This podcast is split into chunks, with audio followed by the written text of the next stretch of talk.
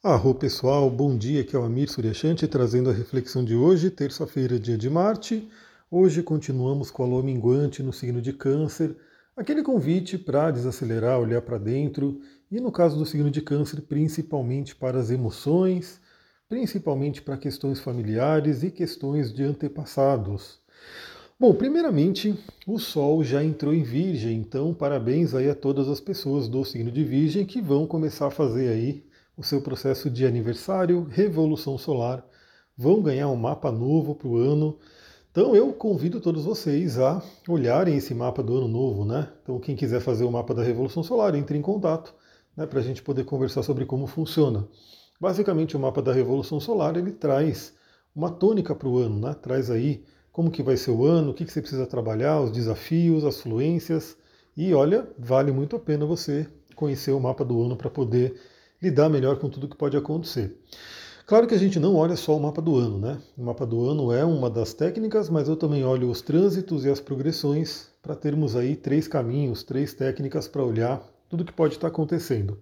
Então, já primeiramente aí parabéns para todas as pessoas de Virgem. Eu fiz uma live ontem, ela já está disponível no IGTV, está disponível no YouTube, está disponível no Spotify e nos agregadores de podcast. Você que não viu ontem, aproveita, né? Aproveita aí hoje Veja lá no seu canal preferido, pode ser, né, se for por vídeo, Instagram e YouTube, e se for por áudio, Spotify e outros agregadores de podcast. O que, que a gente tem para hoje? Quais são os aspectos que essa lua vai fazer? Principalmente às 6 horas da manhã já começa aí uma quadratura com Quiron, uma certa tensão com a energia do curador ferido. Novamente, essa lua minguante em câncer é aquele convite para olharmos para as nossas emoções, possíveis feridas que podem estar aí à tona para a gente poder trabalhar. E aí a quadratura com Quiron pode trazer isso mais intensamente. Para você que medita de manhã, como eu, né, podem vir questões aí para serem trabalhadas. Depois, por volta das 8 horas da manhã, a Lua faz um bom aspecto aí com cauda e cabeça do dragão, representando aí correção de alma, a questão ali da nossa missão.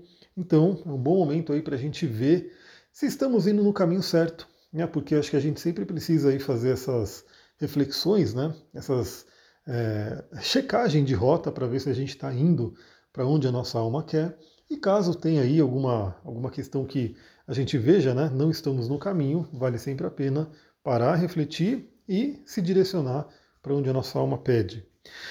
Meio-dia temos um aspecto muito interessante que é o sextil com Urano, um aspecto fluente com o planeta da libertação, o planeta que traz aí né, grandes ideias e principalmente o planeta que cuida da nossa individuação.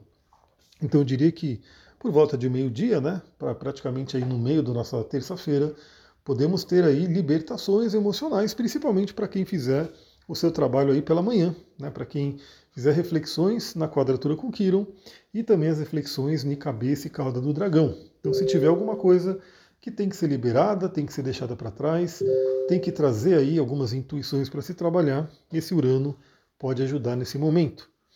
E aí, eu diria que o aspecto mais interessante do dia, né, um aspecto que eu gosto muito, né, porque eu tenho ascendente peixes, tenho Sol na casa 12, então gosto muito dessa energia dos sonhos, é que por volta das 23h30, 11h30 da noite, então é um horário que o ideal é que já estejamos dormindo, né? Algumas pessoas já vão estar dormindo, outras estarão se encaminhando para o sono. Mas 23h30, a Lua em Câncer faz um trígono com Netuno em Peixes. Então a Lua no seu domicílio, signo de Câncer, Netuno em seu domicílio, signo de Peixes, ambos signos de água, signos que trabalham o nosso emocional, trabalham profundidade e que pode marcar sonhos muito interessantes. Então, especialmente nessa noite, faça aí suas conexões, faça sua higiene do sono, faça ali né, o que você tem aí de, de caminhos né, para se conectar com o seu inconsciente, para se conectar com o astral, porque a gente pode ter uma noite de sono bem interessante. Né? Podemos ter acessos aí a questões profundamente do nosso inconsciente e grandes né, é, indicações de caminho. Novamente, eu gosto muito de trabalhar essa energia dos sonhos porque é como se todas as noites a gente pudesse ter acesso a um oráculo, né? Algumas noites a gente tem um acesso mais forte, mais intenso, outras menos, mas quanto mais nós tivermos contato, né, quanto mais a gente treinar, melhor fica essa sintonia, melhor fica essa conexão com o nosso próprio inconsciente. Então aproveitem aí a noite de hoje. Bom, hoje eu não sei, né? Se abrir uma vaguinha aí, eu faço uma live também, porque a gente vai ter essa semana um outro aspecto. Vão ter mudanças interessantes essa semana, né? Mercúrio vai mudar para o signo de Libra, Urano vai ficar retrógrado. Então, se der, eu entro para fazer uma live para a gente poder conversar sobre isso. E para você participar da live, fica ligado, fica ligado no próprio Instagram, né? Porque eu entro lá, né? E aí a pessoa geralmente recebe a notificação que eu entrei. Se não receber, novamente você tem que interagir mais comigo para o Instagram mostrar, né? para ele ver que você gosta do conteúdo. E também fica atento ali no Telegram, né, porque no Telegram eu sempre aviso alguns minutinhos antes de eu entrar. É isso, pessoal. Vou ficando por aqui. Aproveitem essa terça-feira. Espero que seja um ótimo dia para todos nós. Muita gratidão. Namastê, Harion.